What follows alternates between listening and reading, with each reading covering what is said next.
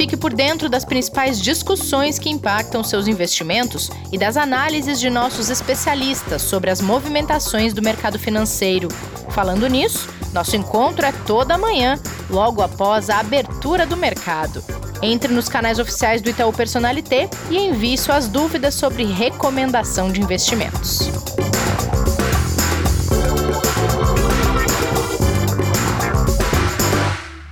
Investidor em Foco no ar nessa quinta-feira, 15 de julho de 2021. Kleber, tudo bem aí? Tudo bom, Rê? Bom dia, boa tarde, boa noite aos nossos ouvintes. É, quase encerrando a semana aí com muita coisa acontecendo, né, Rê? É verdade. E essa semana, Kleber, teve divulgação de dados de inflação nos Estados Unidos. É um assunto que a gente tem falado muito aqui quase toda semana, porque o mercado tem reagido com tensão a esse assunto. E dessa vez, como é que o mercado se comportou, hein? Ele se comportou muito aguardando aquilo que o Banco Central norte-americano traria de, de, informações e visão sobre esses dados, né? Mas de qualquer forma, o que acabou trazendo um impacto maior foi a diferença entre aquilo que foi apresentado, né, e divulgado do que o mercado aguardava, né? Ou seja, a boa e velha expectativa acabou ficando para trás em relação àquilo que a gente tinha é, para a inflação norte-americana. Então, o, tanto o CPI, né, que é a inflação direta ao consumidor, quanto o PPI, né, se a gente fosse trazer aqui o PPI, né, que é a inflação direta ao produtor, elas vieram bem acima do que o mercado aguardava. Né? Então, quando a gente olha para essa diferença, mostra que a expectativa que se tinha acabou sendo realmente frustrada e a inflação está muito mais forte. E aí entra um pouco daquilo que é o posicionamento do Banco Central, né, que é esse que vai dar direção para a gente saber juros e o que pode acontecer. Inclusive, Kleber, o presidente do Banco Central norte-americano, ele tem uma fala prevista para essa quinta-feira, tá? Inclusive. Tem, e ele também já falou ontem uh, num, num, cenário onde já ajudou um pouco o mercado a enxergar um pouco melhor o que pode acontecer. Né? Hum. Por exemplo, o, Falou o CPI... Na inflação temporária ainda? Exatamente, eles continuam fazendo essa leitura, tá? Quando a gente olha, por exemplo, para o CPI, né, ele veio com uma alta é, de 0,9% na comparação mensal de junho, e a mediana né, das estimativas que a gente tinha no mercado era de 0,5%. Uh, ah, os números são muito próximos também para o PPI, que saiu ontem. E aí o Jerome Powell, quando veio a, a mercado falar, né, veio tanto a mercado, né, quanto também é, no discurso que ele fez para deputados norte-americanos né, durante uma audiência, uh, o que até a conversa e a apresentação dele acalmou um pouco os mercados nessa quarta-feira. Tá? Lembrando que uh, o dado ontem do, do, do PPI acabou pesando um pouco mais, mas a gente teve no dia anterior também o CPI, e aí, com essas falas, o Powell deixou muito claro o seguinte, né, que as discussões sobre o tapering, lembrando, né, o tapering é a retirada dos estímulos do mercado compra de ativos uhum. e outros estímulos que o, que o Banco Central vem fazendo. Essas discussões para retirada ou não vão continuar na próxima reunião do FONC, né, a reunião de Comitê de Política Monetária dos Estados Unidos, e ele repetiu o argumento de que a alta da inflação, como você bem colocou, ela é transitória, ou seja, que só vai haver uma alta de juros por parte do Banco Central quando a gente tiver um cenário de volta do pleno emprego nos Estados Unidos, o que acompanhando os dados também, segundo ele, não ocorre e está um pouco distante de acontecer.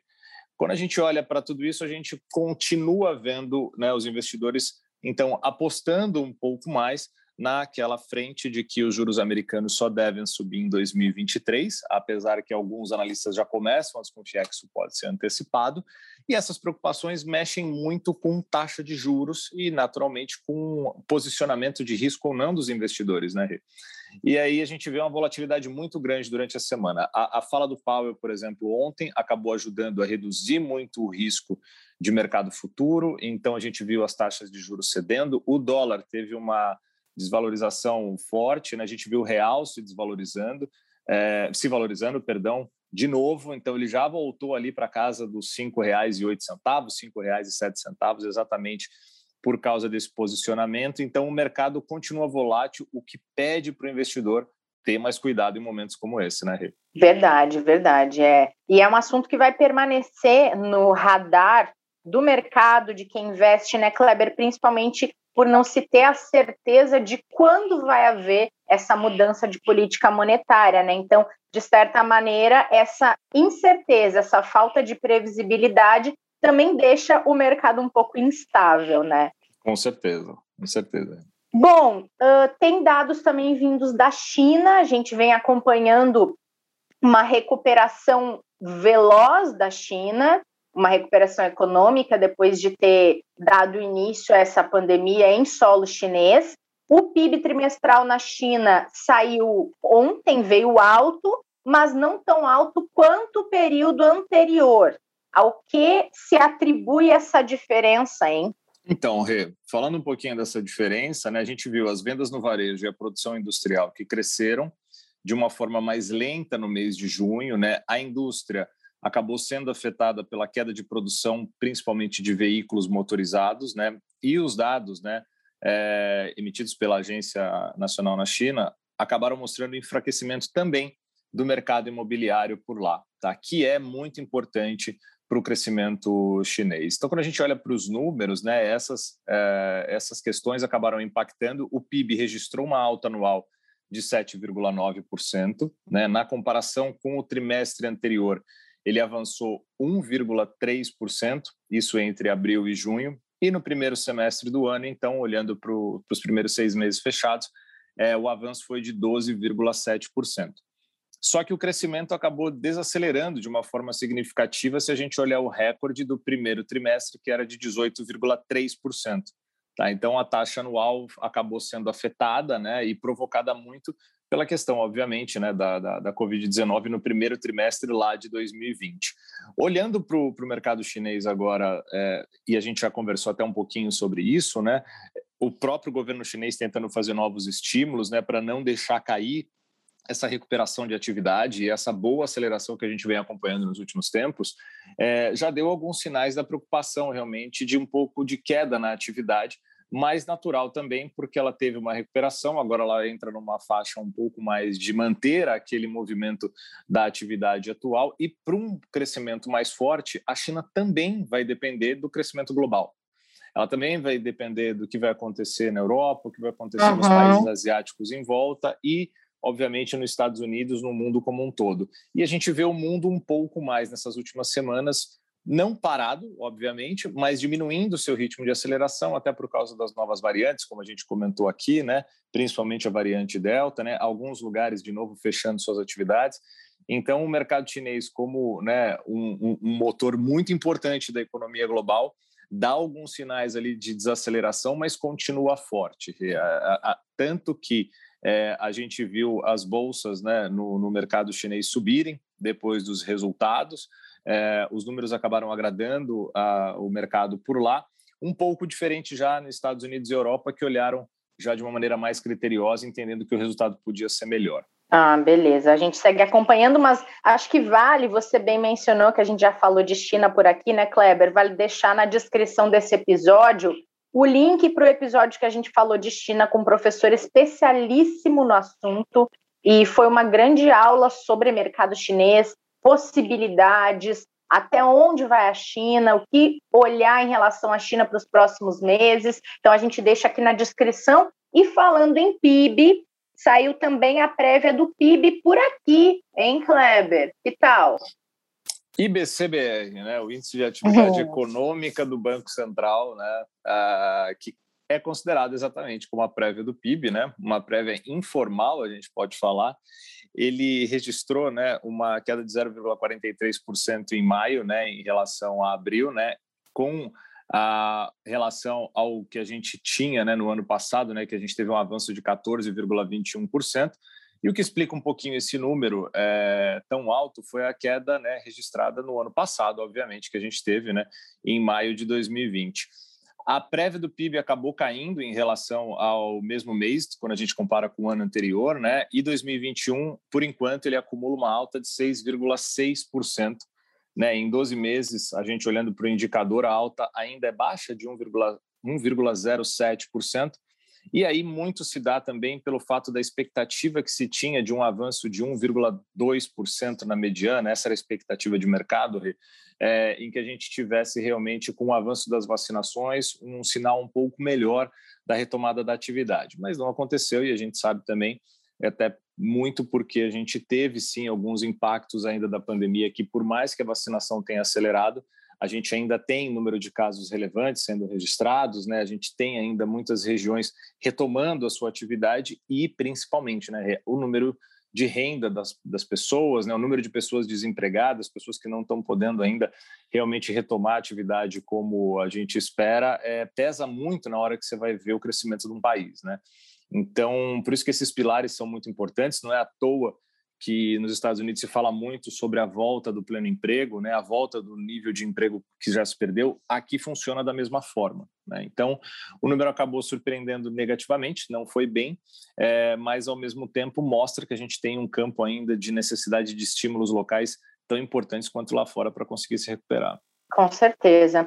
Bom, Kleber, antes da gente encerrar esse nosso episódio Pocket, é, atualiza a gente das discussões em torno da reforma tributária. Então, acho que trazendo alguns pontos aqui para o investidor, porque ainda tem o que a gente fala né, na reforma tributária, ela traz para nós aí uma até um, relembrar o que foi a reforma da previdência, né, que passou durante meses ali as discussões e o início, né, que foi apresentado a reforma, depois ela foi muito alterada, né? Teve muitas alterações, teve muitas discussões e a gente vê isso acontecer novamente agora com a reforma tributária. Né? Então, todos os dias é, e ao longo das semanas a gente vai acompanhando uma série de mudanças. Então, por exemplo, já tinha sido dito que né, as aplicações, por exemplo, falando para o investidor diretamente, né, em renda fixa, é, teria uma tributação só de 15%, né, não teria mais né, o período é, onde o investidor paga até 22,5% depois 15%. Essa discussão acabou voltando né?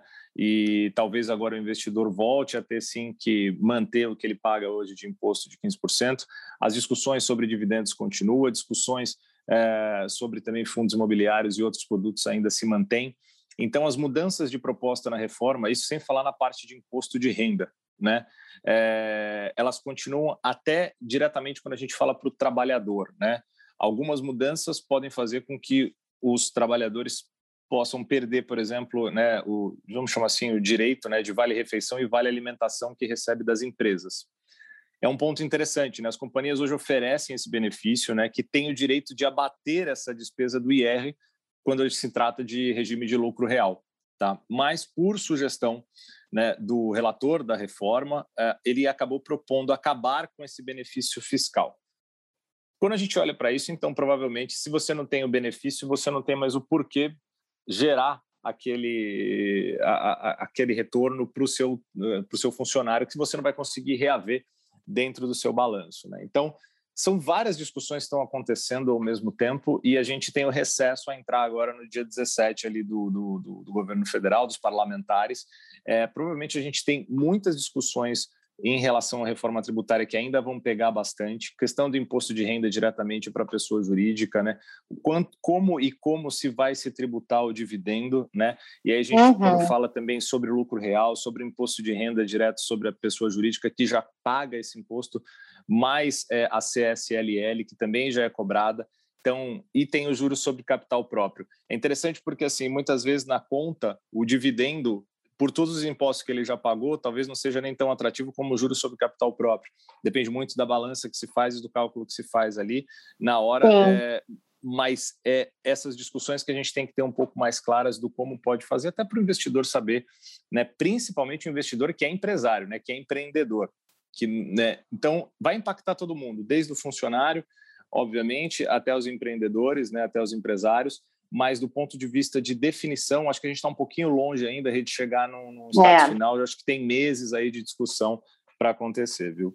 É importante acompanhar, né, Kleber? Até porque os políticos que representam as pessoas é que vão conduzir tudo isso, né? Então a gente tem que ficar atento, não só quem investe, mas quem é, tem determinados contratos de trabalho, quem é investidor, quem é investidora, como você bem falou, quem é empresário, quem é empreendedor, empreendedora, mas isso aí ah, vai ter recesso, vai se prolongar por bastante tempo, porque não é uma discussão nada fácil, né, Kleber? É muito é. polêmica, divide opiniões, é muitas vezes impopular, e quando é uma discussão impopular, ela afeta também a, a forma de condução do deputado e do senador, porque, querendo ou não, ela pode abalar a relação dele com o seu votante, né? Tem várias questões ligadas a esse cenário que impactam no prolongamento dessa discussão, né? Exatamente. E tem algumas coisas que o investidor pode começar a olhar com, com cautela e com, com cuidado, porque pode ser interessante passando algumas delas né, para o investidor que utiliza desses benefícios no dia a dia. Então, por exemplo, existe a proposta de que o Come Cotas deixe de ser semestral, passe a ser anual.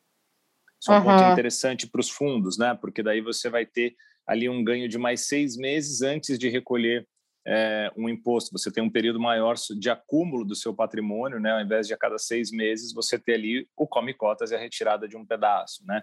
Uhum. É possível que se aprove, então, ao invés de você ter 20 mil reais por mês de isenção com vendas é, de renda variável para diretamente na bolsa por mês, passando para 60 mil por trimestre o investidor uhum. talvez consiga se programar um pouco melhor. Então, tem pontos interessantes que vêm sendo discutidos ali, entre outros. A gente pode pegar um dia aqui só para é, destrinchar cada um deles, mas o investidor tem que acompanhar e pensar também no todo, né? Tudo bem, o quanto eu posso ser beneficiado com isso?